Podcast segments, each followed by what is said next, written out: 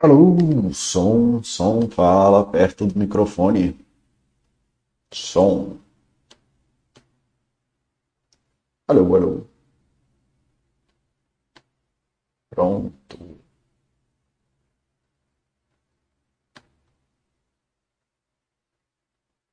Pronto, acho que estou online com áudio e vídeo. Vídeo e som para vocês, ok, pessoal? Vídeo e som, ok. Tá. É, saindo da linha, finalmente acabaram os chats. Talvez eu faça mais uma ainda sobre as relações abusivas, que foi a série de chats aí que eu fiz quase que o ano inteiro. E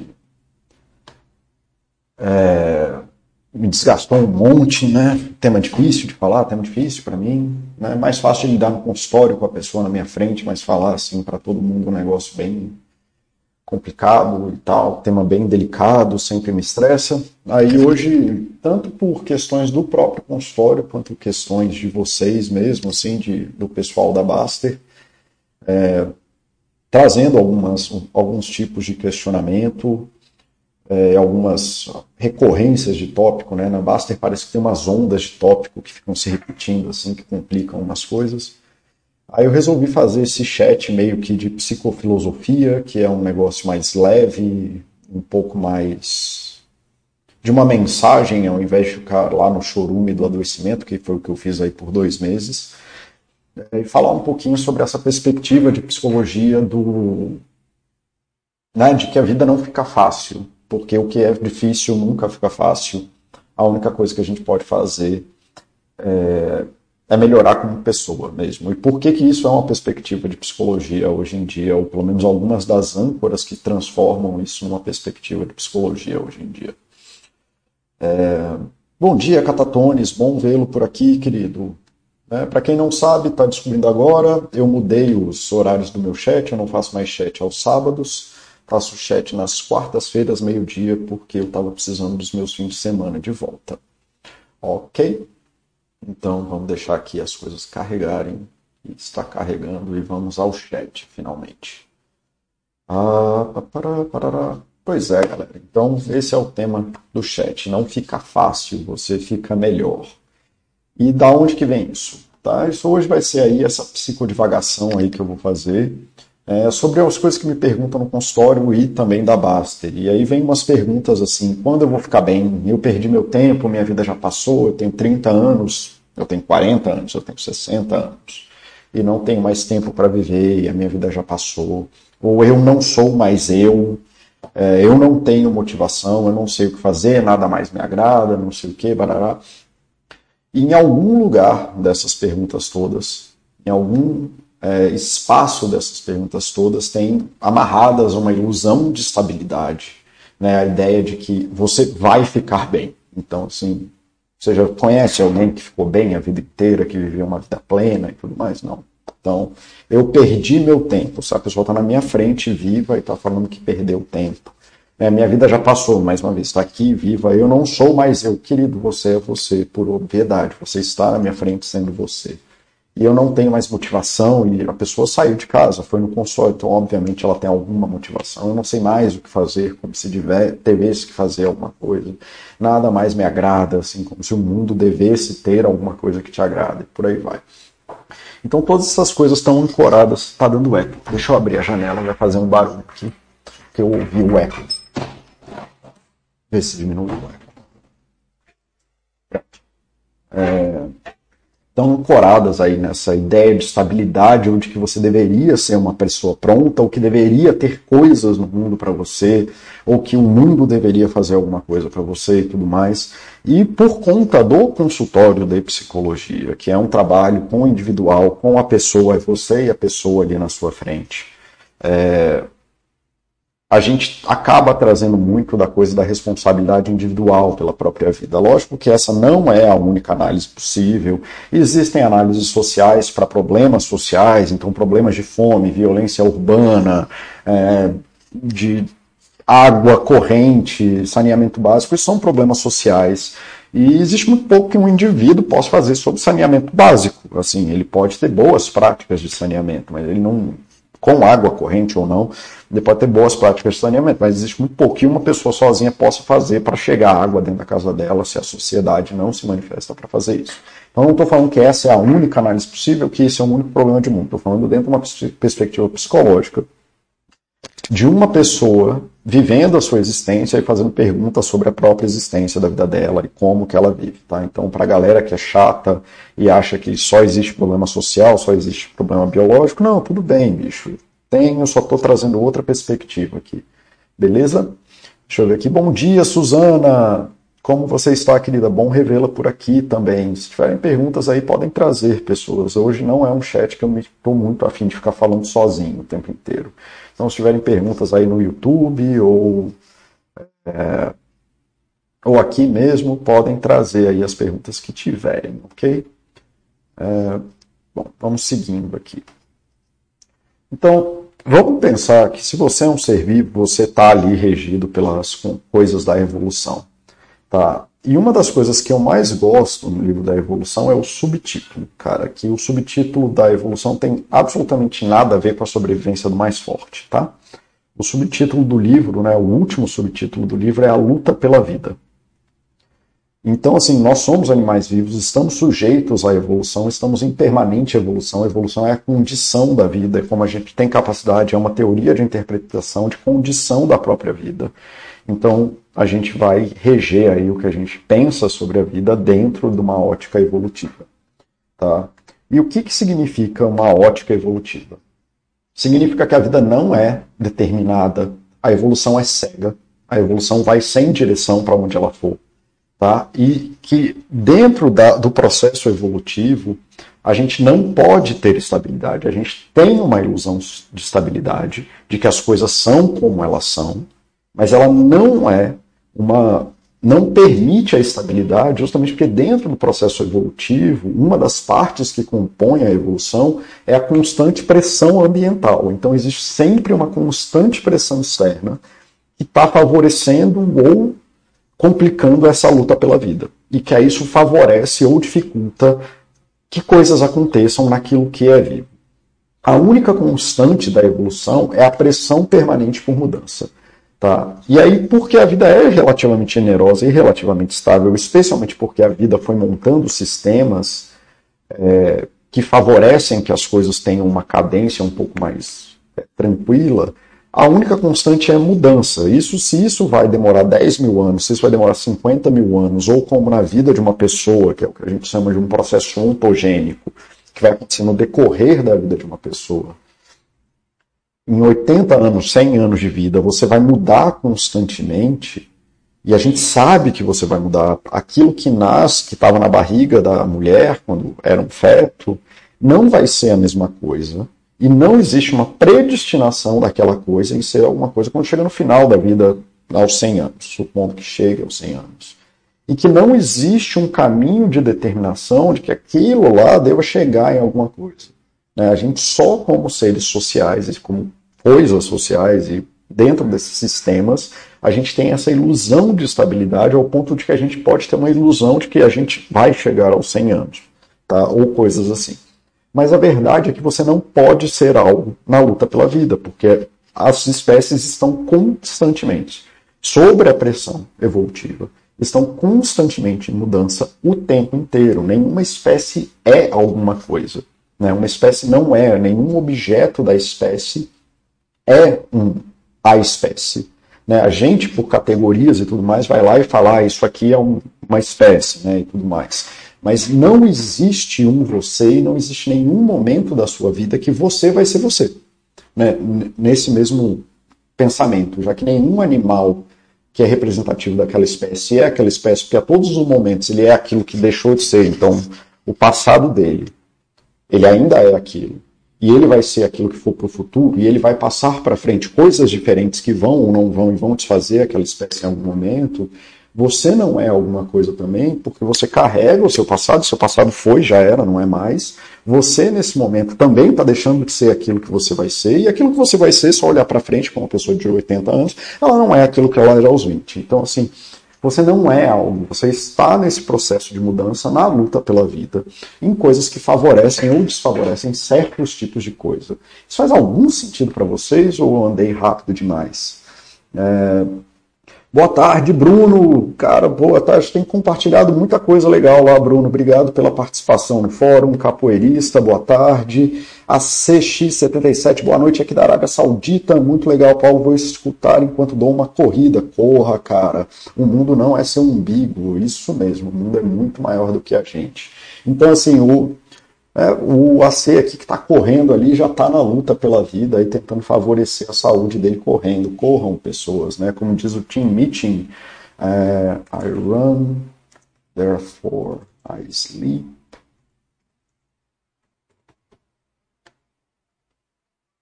Cadê? Team Meeting. Como que é que ele fala? Uh, I jog, therefore you sleep well, therefore you're not overwhelmed by the existential angst. Né? Você corre, então você dorme bem e, portanto, você não é sobrecarregado pelas dores, pela angústia existencial. Então, muito bem aí a ser X77 por estar lidando melhor e criando condições de favorecer a sua vida. Então, eu espero que vocês tenham entendido essa parte da evolução, de que a galera fica, não, eu tenho que evoluir, e aí quando eu vou evoluir, eu vou ser melhor. Não, querido, você, você está em evolução, porque a evolução é um processo. E aí, na luta pela vida, vão ter coisas que vão favorecer ou que vão é, favorecer alguns acontecimentos e que vão prejudicar outros e por aí vai. Mas a evolução não é um destino, a evolução não é se tornar melhor, a evolução não é a vida ficar mais fácil, porque a vida não fica mais fácil, nem nada disso. Ok? Então, basicamente, o que eu estou falando para vocês é que todo mundo é o ornitorrinco, querido. Assim, você pode olhar para o ornitorrinco tanto que você quiser e falar que ele é um bicho esquisito, mas ele está na luta dele, ele vai olhar assim, bicho, eu estou muito bem onde eu estou aqui, tudo que eu fiz aqui para me tornar isso favoreceu a minha existência de uma forma ou de outra. Você pode me achar feio, manco, esquisito, patético, não sei o que, caguei, para mim o esquisito é você. E é isso, e algum daqui a um tempo, ou ele vai deixar de ser isso, ou ele vai ser extinto, porque, e na verdade todo mundo vai ser extinto em algum momento, né? Porque o fim da vida é o processo natural dela. A mudança está sempre aí. Tá? Então, a vida é constante mudança. Não existe esse momento é, em que as coisas vão ficar belas, perfeitas e maravilhosas. Né? Como diz o Paulo Magalhães, que me foi contado pelo Fred, que é outro cara que eu sempre falei aqui, é, a gente bebe água para ir no banheiro para beber água de novo. Tá? A vida se organiza em sistemas estáveis. À medida que você vai montando, sistemas estáveis, a gente tem a ilusão dessa percepção de ser, apesar das mudanças da vida. Quanto mais estável é um sistema que a gente monta para lidar com essas pressões, então, por exemplo, o, o ACX77, é isso, querido? Deixa eu ver aqui qual é o nick do cara. É, o ACX77 aqui, ele está ali forçando um sistema para lidar com dor nas costas. É um sistema bem, bem conhecido nosso, né? De que quem tem dor nas costas deveria correr, né? Para lidar com dor nas costas. Então, se você trabalha muitas horas sentado, você deveria estar em movimento, movimentar a tua coluna, né? fazer movimento, estar em movimento justamente para favorecer que você possa trabalhar e aí você corre, que fortalece seu corpo, que fortalece o trabalhar, e isso gera um sistema estável. E aí, à medida que a gente gera esse sistema estável, apesar das mudanças, a gente tem essa ilusão de que a gente é alguma coisa, mas não é porque foi ficou mais fácil, é porque a gente se tornou melhor no tipo de luta, criando sistemas e se desempenhando melhor nesses sistemas, né, que são que favorecem as coisas, que favorecem a vida, que favorecem certos tipos de movimento.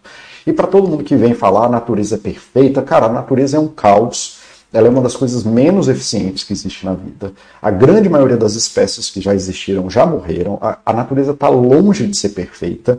Ela vai numa tentativa e erro por variabilidade. Ela vai pipocando variabilidade. E é por isso que existem inúmeros tipos de coisa para ver o que sobrevive no final. Então a natureza é tudo menos perfeita.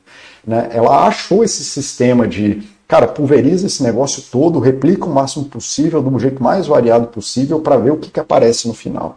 Então parem com essa ilusão de perfeição, porque vocês não são perfeitos, a natureza não é perfeita e vocês fazem parte da imperfeição de mundo. Tá? E aí você vai cometer erros, você está na luta, porque a evolução é a própria luta e a pressão de mudança é constante. Você precisa beber água para poder perder água, para beber água de novo. Tá? Mas a vida não é só isso, são esses ciclos. Esse aqui só é um ciclo de estabilidade que provavelmente eu odeio fazer inferências do passado sobre por que, que as coisas acontecem, apesar dessa ser muito clara. Né? O seu corpo se desenvolveu para manter a água dentro de você, mas você não pode manter água para sempre. Existem outras coisas que você precisa fazer, além que vão gastar água e tudo mais. Então existe um sistema estável, mas que depende em algum grau de você estar próximo de água para viver. E esse sistema permitiu que a gente saísse da água e que fizesse coisas fora da água, não só disso, com oxigênio, piriri, pororó, mas houve um sistema para poder manter a água dentro da gente, mas que também gerou um sistema para a gente perder a água de uma forma relativamente eficiente. E aí a gente tem que viver nesse ciclo de ah, bebe água e perde água, bebe água e perde água, numa luta constante. A gente não pode parar nem de beber água, nem de perder água. Né? Inclusive, quando os, a gente para de botar água para fora né, na urina, é uma coisa super perigosa. Então, Entendam que é uma luta constante, só o corpo que é tão eficiente em fazer isso faz isso de uma forma tão melhor possível, se tornou tão bom em fazer isso, que a gente toma como natural. A gente toma como básico quase devido para a gente, apesar de que eu acho que a água é um direito humano, que a gente deveria parar de babaquice e dar água para as pessoas, né? Porque, cara, sem água é muito difícil de viver. Mas a vida não é só beber água e perder água. Apesar de que sem água e perder água fica muito difícil a vida, bicho. Muito difícil mesmo. Tá? A ilusão de simplicidade. Gente, andar é muito difícil, mas muito difícil mesmo. Você quer saber o quão difícil é andar? Bota uma perna de pau e sai andando. Vai andar de monociclo. E aí vocês vão lembrar um pouquinho como era, foi difícil aprender a andar. Eu, uma das coisas que eu mais gosto de ver em criança é quando elas estão ganhando essa coordenação motora fina, cara que a gente pega essa coisa que demora um ano, dois anos para você aprender, mas o quão eficiente a gente fica nisso depois, e a gente leva isso para a vida inteira, se tornando cada vez melhor nisso até a hora que não dá mais. E o tanto que é significativo para alguém que perdeu o movimento da perna, seja por lesão, porque quebrou, por, é, enfim, seja lá o que for, o tanto que é importante, o tanto que é emblemático é, quando essa pessoa volta a andar. Então andar é muito difícil. Não tomem por garantido que ah, andar é fácil, todo mundo faz isso. Não, andar é foda, é muito difícil e vocês só fazem isso com eficiência porque vocês fazem isso muito. Então andem, se mantenham-se em movimento. Andar de bicicleta é muito difícil e falar é muito difícil. Como assim, Paulo? Toda semana você passa uma hora falando aqui, fala um monte de água que ninguém entende, né? De vez em quando a gente acha até brilhante, mas é tudo maluquice, é isso mesmo. Falar é muito difícil, me custou 10 anos de psicologia para poder aprender a falar sobre isso do jeito que eu falo. A gente está muito acostumado com alguns tipos de dificuldade, mas se você for ver o quão falar é tão difícil, vai falar numa nova língua. Né? Geralmente as pessoas até conseguem aprender a ouvir, ler e escrever de uma forma razoável, mas para falar é muito difícil.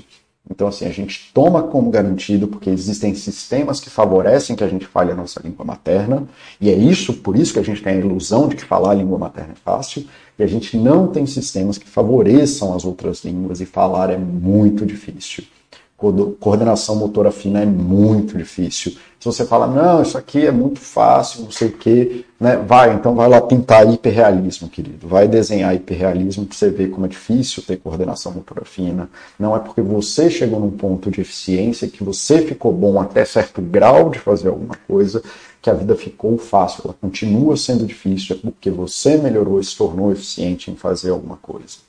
Deixa eu falar aqui com um capoeirista que está falando comigo Percebo que temos que nos adaptar constantemente tanto a novas situações quanto às mesmas situações, mas com novos contextos. É difícil para algumas pessoas. Sim, capoeirista, e é isso que eu estou falando, cara. Isso é condição de vida. E quanto mais, melhor você fica, quanto mais você está aberto a esse tipo de mudança, o, o meu, meu melhor amigo capoeirista, ele é filósofo de formação, ele é filósofo mesmo, tem diploma em filosofia e tudo mais.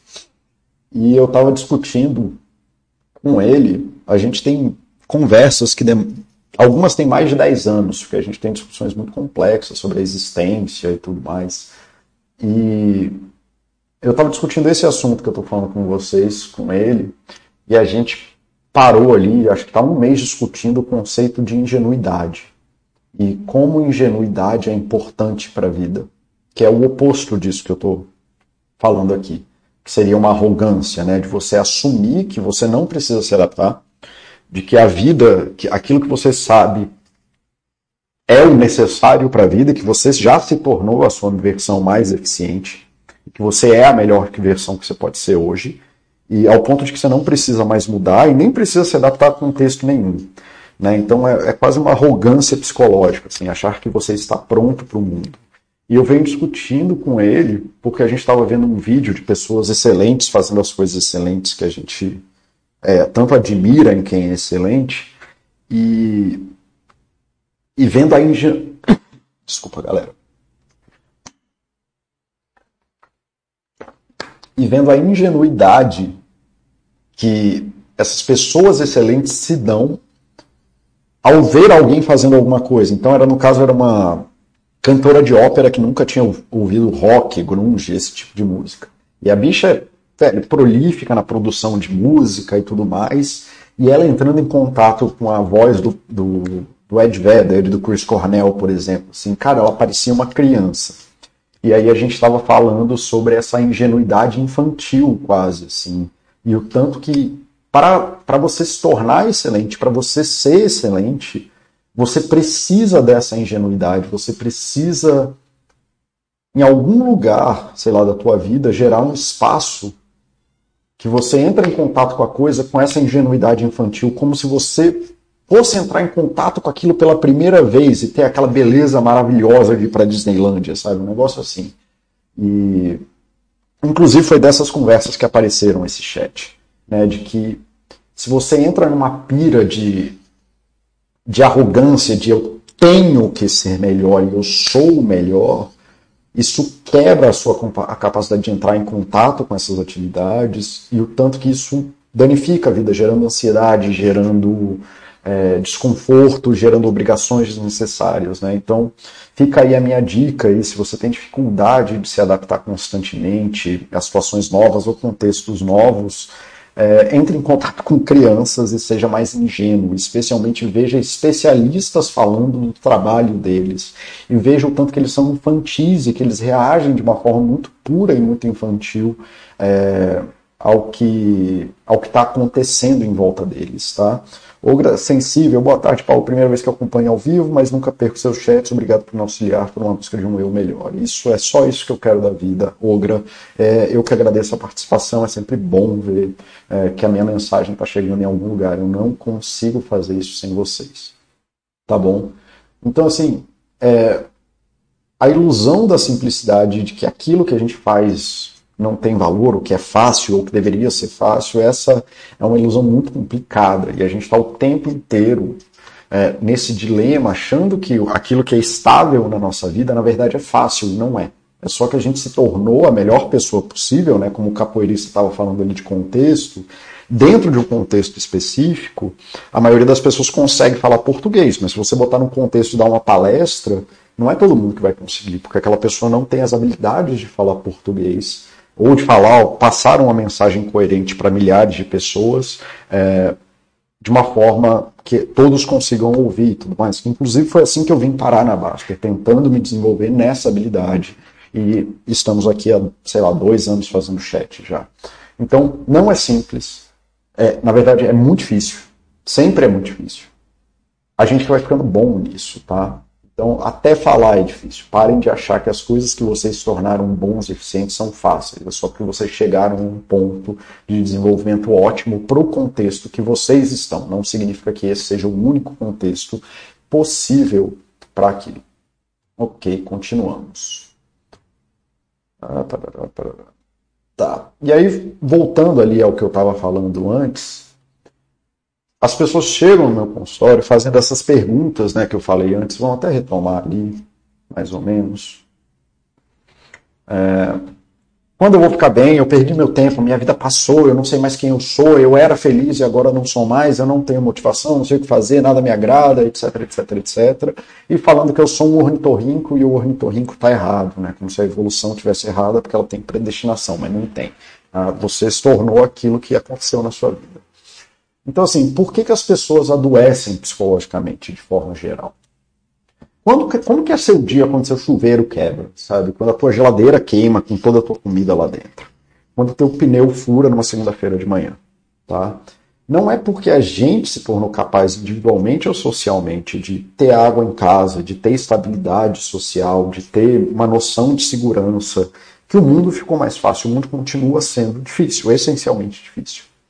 E quanto mais é, a gente se desenvolve e vai se tornando capaz de lidar com isso, a gente, mais a gente tem essa ilusão. Mas a gente continua sendo muito sensível às coisas básicas e às coisas que são necessárias para aquilo que a gente faz, para aquilo que a gente viva.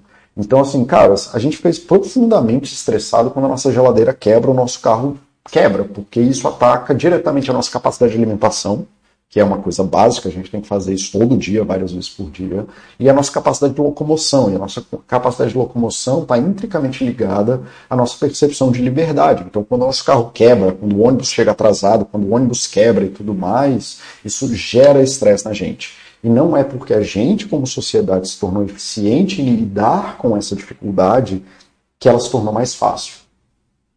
A gente só é eficiente em lutar essa luta. Nós nos tornamos melhores, mas o mundo continua sendo essencialmente difícil. Quando os sistemas quebram, quando a nossa forma de se relacionar com o mundo quebra, que é isso que o capoeirista falou de contextos diferentes, quando aquilo que a gente tem de habilidade não casa mais com a pressão ambiental que está vindo, é quando a coisa começa a desandar, em graus, graus maiores ou menores em relação a isso. Tá? Então, um, o exemplo que eu sempre usava, mas agora tem a pandemia, para deixar bem claro, é a maluquice que foi na greve dos caminhoneiros, assim, o tanto de gente que adoeceu, o tanto que a gente pensava sobre gasolina, de, cara, deu morte, sabe? As pessoas estavam se batendo nos postos por causa de gasolina. Um negócio que, se a gente olhar para trás hoje, não faz o menor sentido, mas faz sentido contextual, ou seja, naquela cena, não porque aquilo fazia sentido, mas porque aquilo era um ataque direto à nossa habilidade de se manifestar no mundo. Tá? Então aquilo ali mostra o, o quão é banal e trivial você quebrar a vida de uma pessoa.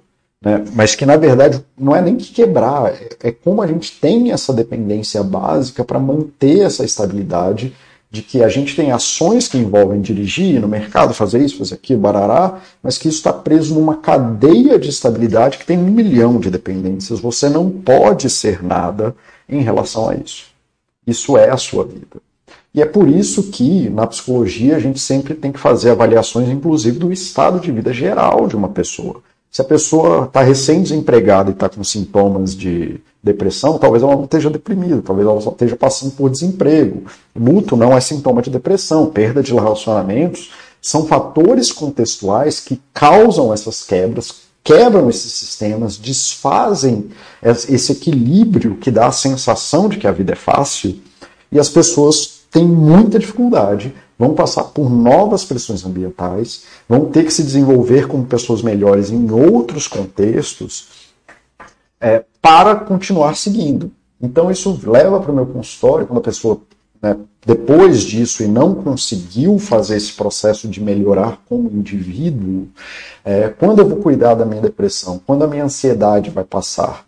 E essas perguntas são muito ruins, porque tristeza e ansiedade são condições de vida. A gente vai ter momentos em que a gente está mais para cima e mais para baixo, e a gente vai estar tá mais ansioso para cá, vai estar tá mais triste para lá.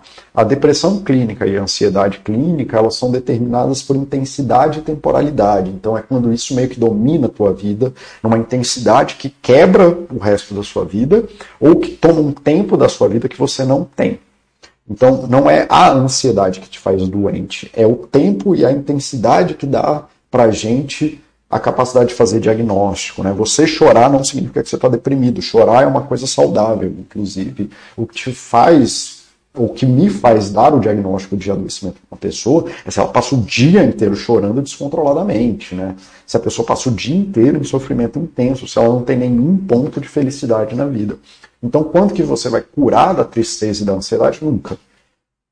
Tá? O que a gente pode fazer é desenvolver novas habilidades para você cuidar de você e de você se tornar melhor em cuidar da sua vida, em cuidar da sua tristeza e cuidar da sua ansiedade.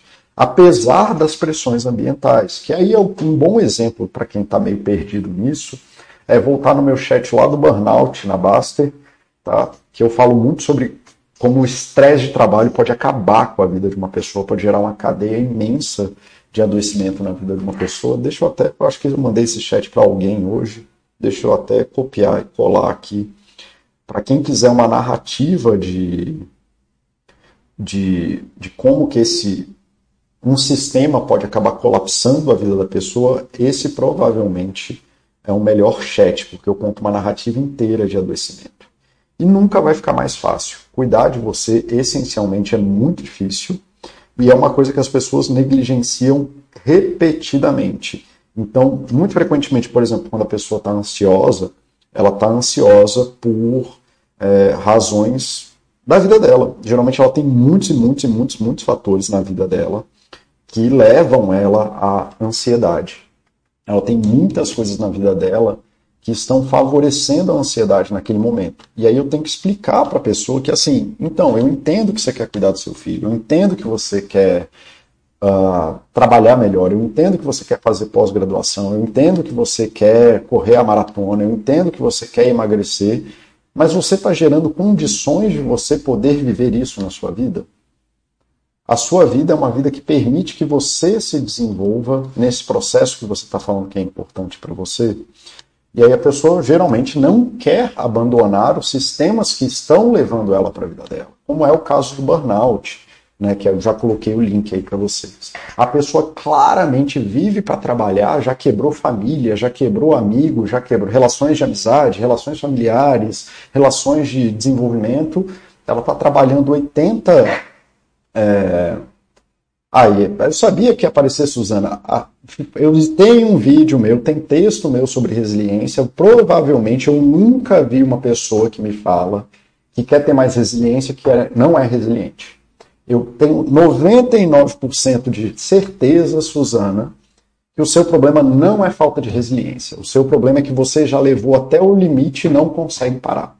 Tá? Quase certeza, porque a única pessoa, assim como a única pessoa que quer estudar quer aprender a estudar mais é o médico e o cara que está estudando para magistratura, para diplomacia, que são concursos mega difíceis, são pessoas que perderam o parâmetro do que quer estudar e não querem abandonar entender que assim, cara, não dá para estudar mais do que eu consigo e tarará. Mas nunca me chega a pessoa que fez uma formação porca, que não lê nenhum livro por mês, que não está em contato com arte, não sei o que. Nunca é essa pessoa que vem me falar, eu quero estudar mais. É sempre a pessoa que já está pirada no estudo. Então, Suzana, eu tenho quase certeza absoluta, e essa é a melhor mensagem que, que eu posso tirar do chapéu para você. Provavelmente você não precisa de mais resiliência. Provavelmente você já está no ponto em que você é a maior represa que você pode ser mas você não consegue se proteger mais. Provavelmente você precisa parar e cuidar de você. Tá? É, provavelmente você já é extremamente resiliente ao ponto de que você já passou da capacidade de ser resiliente. E aí você está quebrando sem saber. Tá? Temos textos, temos. Quer ver? A pessoa que quer ser resiliente, ela vai, pra, vai falar para mim que ela quer aguentar mais pancada, porque ela está sensível, porque ela está com dificuldade no trabalho, porque ela está lidando com sei lá o quê. Caraca. Onde que eu vou achar esse texto? Ele está perdido aqui na Basta. Mas enfim, o que você precisa, se você quer melhorar a resiliência, Suzana, eu vou te falar o que, que você precisa fazer e provavelmente você vai falar para mim que não é o que você quer. Você precisa melhorar seu autocuidado. Você precisa cuidar melhor de você e parar de cuidar das coisas do mundo. Depois eu acho o texto e eu coloco lá no link do. Ah, eu já sei. Onde que vai estar? Tá?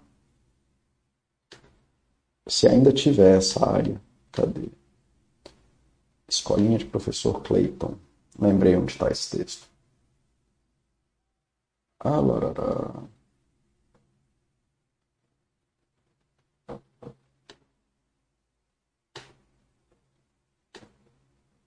Resiliência, o que é e como exercitar.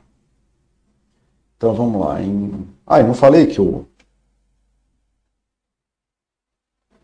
que o Bruno SG participa das conversas. Primeiro comentário do Bruno, tá?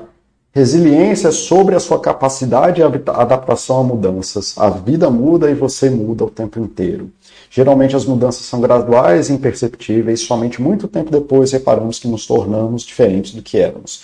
Infelizmente, algumas mudanças vêm de forma radical, exigindo mudanças igualmente radicais. São situações de ameaça, trauma, estresse, perda de pessoas queridas, eventos trágicos. Foi o que eu estava falando mais cedo. A capacidade de mudar, criar e crescer e persistir na busca dos nossos propósitos é o que a psicologia chama de resiliência. Resiliência não é passar por tudo na vida como se nada tivesse acontecido.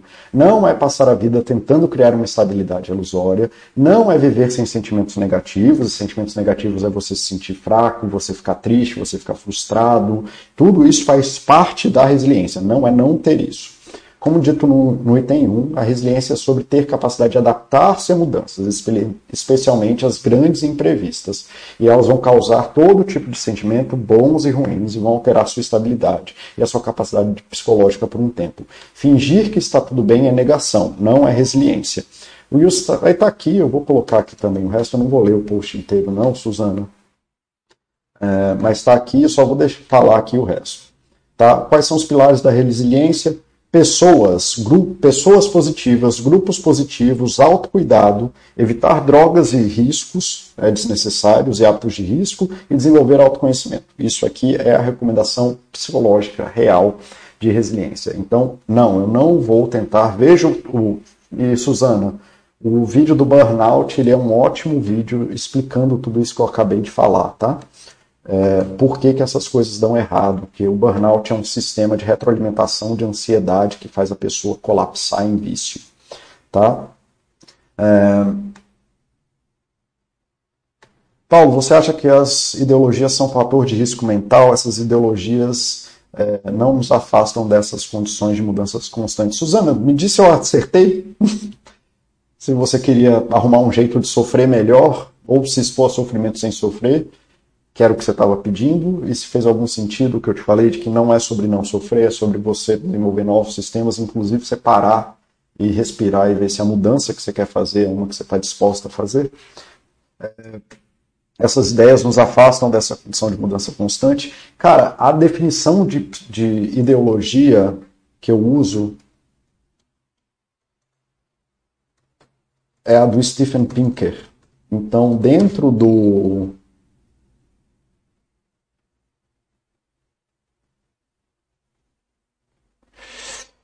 Cara, enfim, eu não vou achar aqui a ideologia, mas o, o, a definição que eu, que eu gosto de ideologia é a que o Stephen Pinker coloca nesse livro aqui, para quem quiser a referência.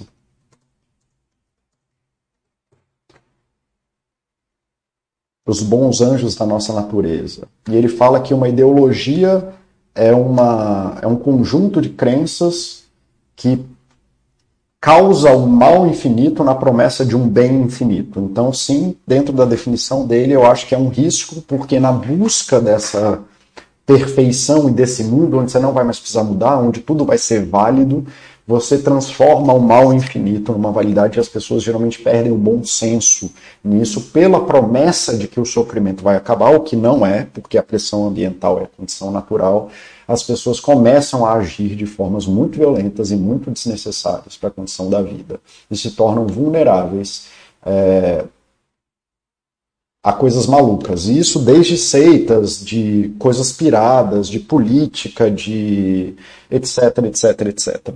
Tá? Então, assim. É...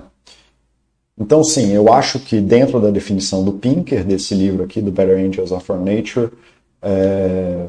Sim, eu acho que ideologia é um fator de risco mental, porque ela radicaliza as pessoas, impedem que as pessoas entrem em contato com as necessidades de mudança, porque existe uma promessa de um bem eterno que acaba fazendo com que as pessoas façam maus bem malucos, tipo dar todo o dinheiro pro, pro líder da seita, sei lá, essas coisas piradas aí de sair na rua batendo nos outros, de se dar o direito de falar para o outro, outra pessoa que você nem conhece, que ela é um ladrão, que porque sua, sua filha, seu filho vira, e aí pronto, aí começa a briga de família e tudo mais.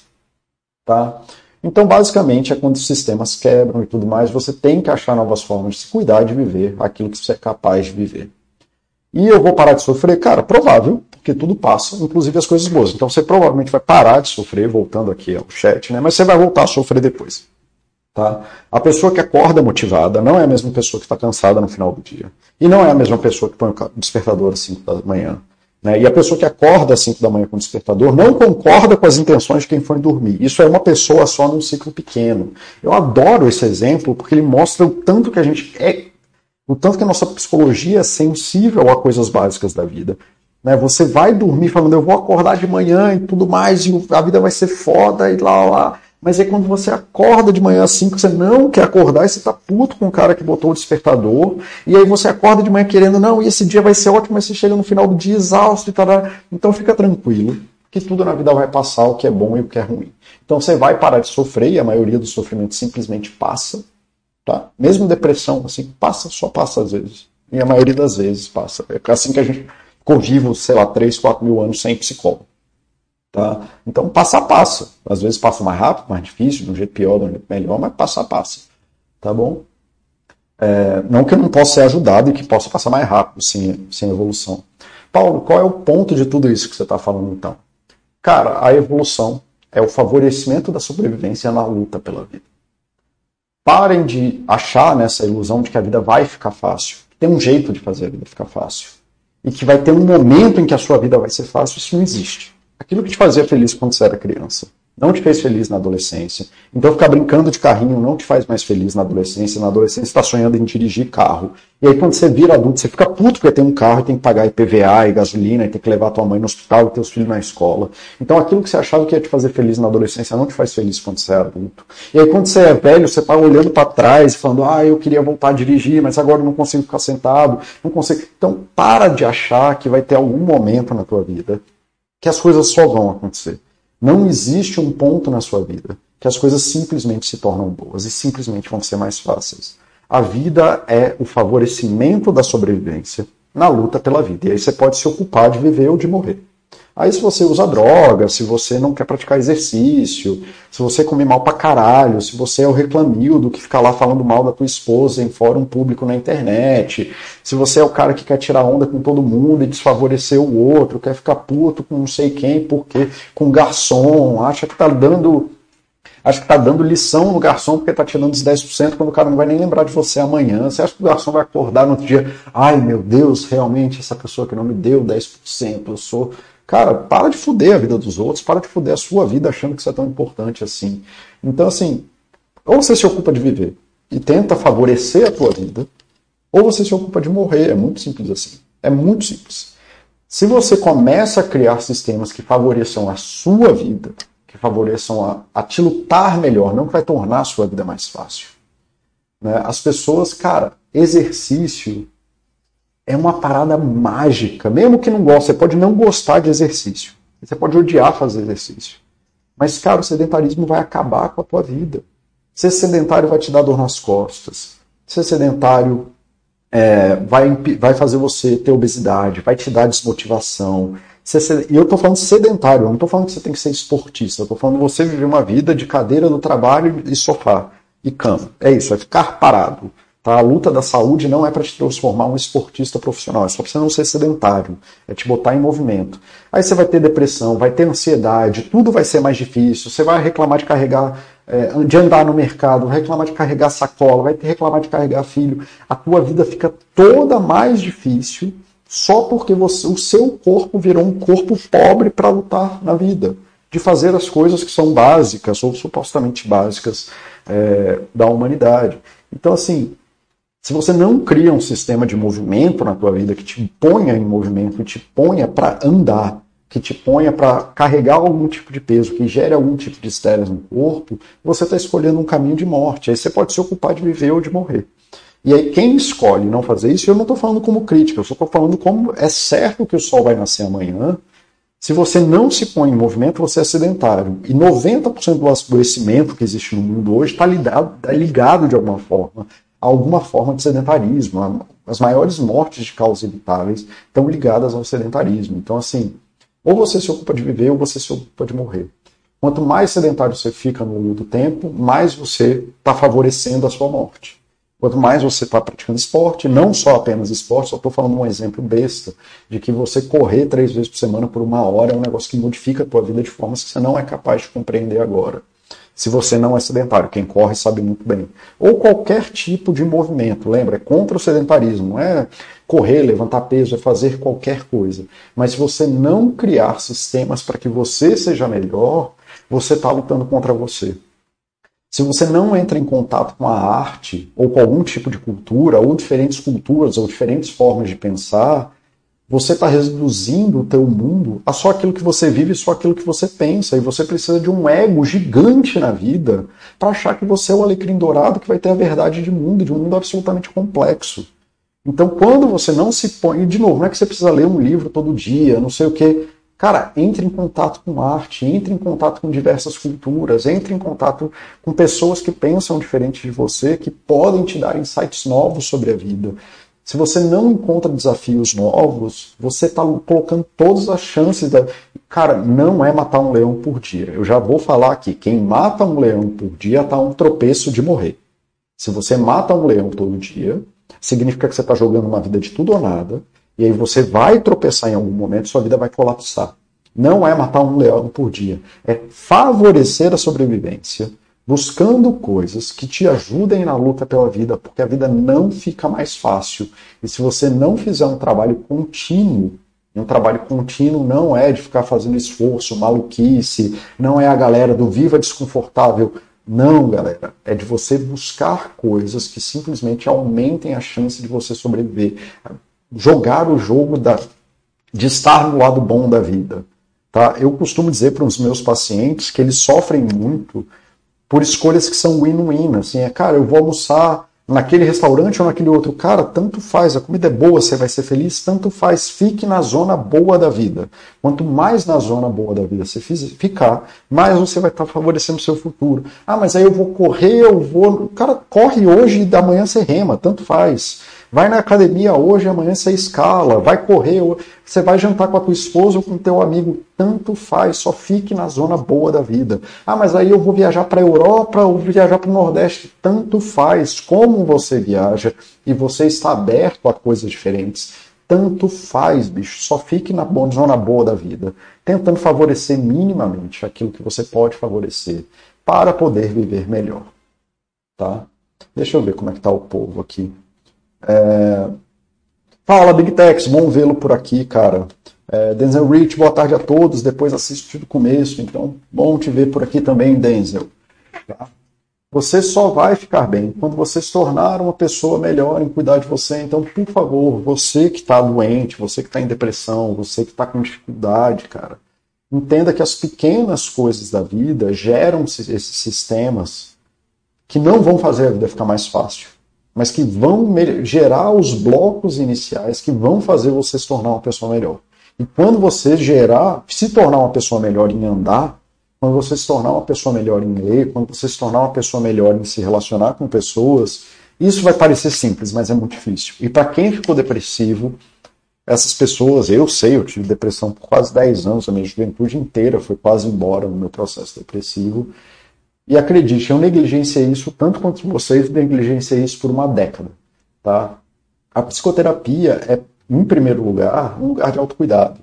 Sabe? Um lugar que deveria favorecer o autocuidado. A psicoterapia é o único lugar que você vai ter, é, em, ou pelo menos é um dos poucos lugares socialmente aceitos que você vai ter isso assim, cara, como que eu me torno uma pessoa melhor? Então as pessoas têm uma ilusão de que eu vou para psicoterapia e aí eu vou descobrir uma. Não, bicho, a psicoterapia, pelo menos a contemporânea, é descobrir como que a gente te bota numa pista em que você vira hoje a melhor pessoa que você pode ser, seja lá o que isso for, para ir gerando esses bloquinhos que favorecem o que a gente chama de saúde, também seja lá o que isso for.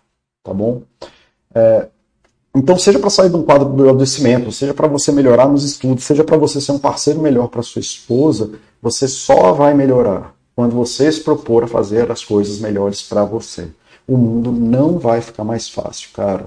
A pressão ambiental não vai melhorar. Então façam escolhas que sejam minimamente decentes. Tá? Se você quer fazer o difícil, você vai ter que criar um mundo que te possibilite fazer o melhor para você. Ninguém começa escrevendo um best-seller, ninguém começa perfeito, cara. A gente, a gente, como ser humano, a gente nasceu de um ser que não era nem uma célula. E aí demorou 5 milhões de anos, 5 bilhões, 5? Não, 5 bilhões de anos é a Terra. Então, 2 bilhões, sei lá, 1 bilhão de anos para a gente chegar aqui. Ninguém começa escrevendo best-seller, ninguém começa desenhando uma obra de ultra-realismo, cara.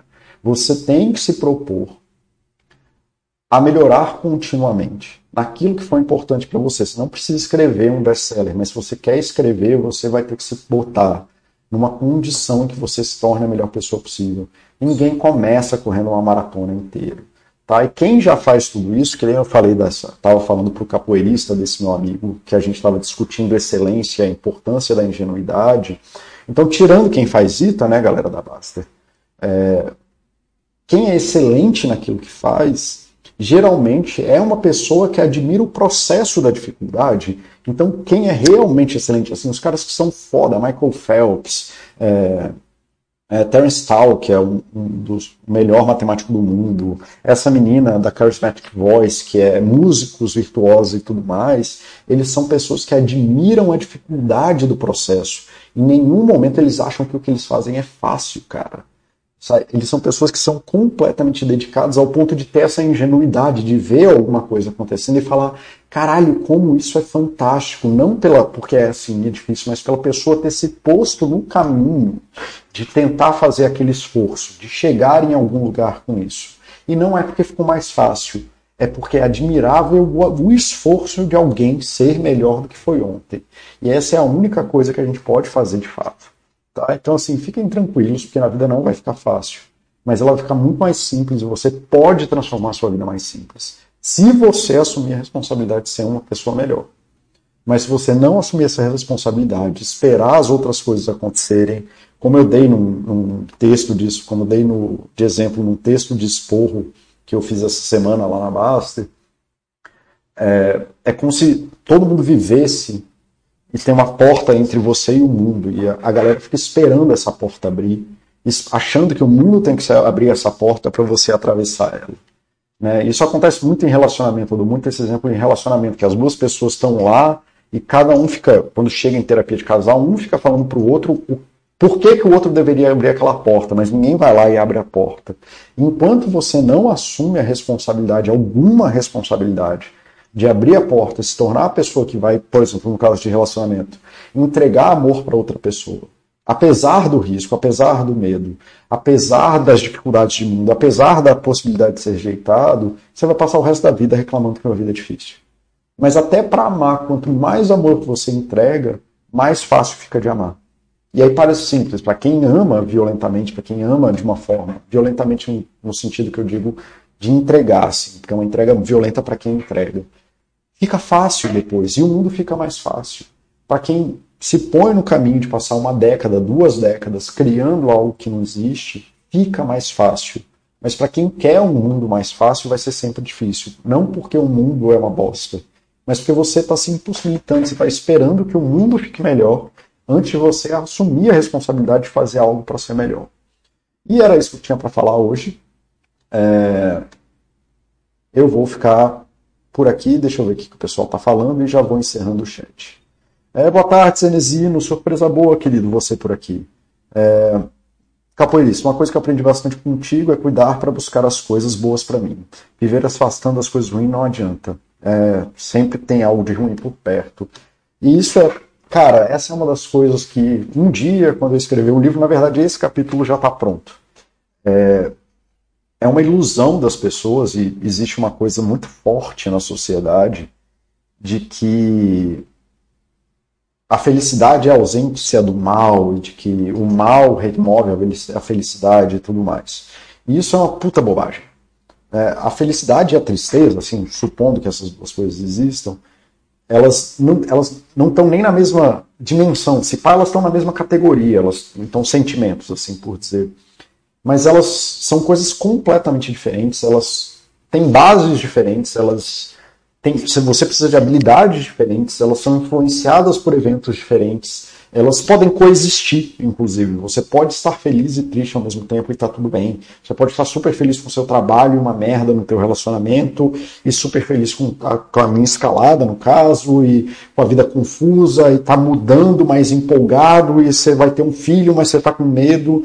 Então as dimensões de vida, ela, a vida não é unidimensional e você pode inclusive viver essas dimensões de vida ao mesmo tempo. Um exemplo que eu falo muito é do velório, de que o velório é uma coisa essencialmente triste, mas se você olhar com atenção, no velório tem muita felicidade, muito amor das pessoas trocando memórias sobre quem morreu e sobre como essa pessoa viveu e sobre o carinho e o cuidado de todo mundo que está lá, né? Porque geralmente em velório as pessoas tendem a aumentar o cuidado individual e o cuidado das pessoas que participam daquilo.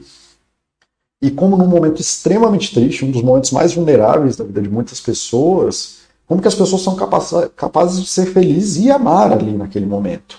Né? Não que isso seja uma obrigação, mas que é possível.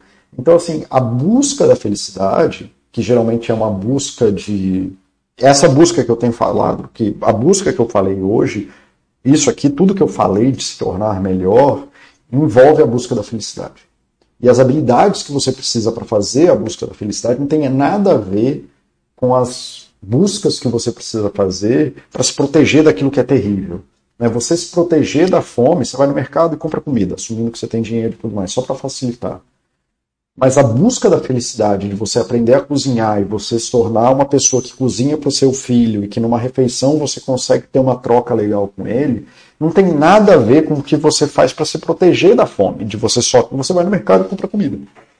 Isso é tão simples quanto pedir um iFood hoje para a maioria das pessoas e para com certeza é, as pessoas que estão na Baster. É, então, isso, para se proteger da fome é isso. Para você ser feliz comendo, cara, é outra coisa. E outra, se você comer demais e ficar obeso e tal, você vai, vai quebrar a tua relação com a comida. Então, a busca da felicidade requer, ela tem uma dimensão completamente diferente da tristeza. Não é se afastando da tristeza, não é se protegendo do mal, não é, é criando sistemas para você ser o fodão que nada te abala, não tem nada a ver com isso. Muito pelo contrário, se nada te abala, provavelmente você vai ser muito infeliz.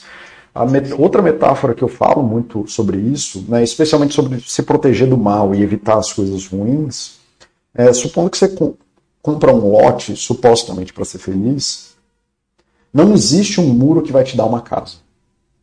Você pode você passar a vida inteira construindo um muro para ninguém entrar na sua casa, para nada ser impenetrável e tarará. Você não constrói uma casa. Você vai gastar a sua vida inteira se protegendo contra o mal do mundo e nunca vai construir uma casa. E se você constrói uma casa e acha que a casa em si deveria te dar alguma felicidade, mas você passa a vida inteira reformando a casa, você nunca vai ter um lar. Então, assim, é, é essa dimensão da ação que, assim, eu acho que essa metáfora serve para entender que a coisa que o John Lennon fala muito, né, de que é, Life is what happens while you're busy making other plans. Fala muito não, que o John Lennon roubou e colocou na música dele do Beautiful Boy. Life is what happens while you're busy making other plans, né? De que a vida, a vida é o que acontece enquanto você está ocupado fazendo outros planos. Se você constrói muro para se proteger do mal, você não constrói uma casa. Olha o carro do picolé aí. Né? O Buster tem a moto, eu tenho o carro do picolé. Passa aqui quatro vezes por dia. Então, se você constrói muro para se proteger do mal, você constrói uma casa. Você não constrói uma casa.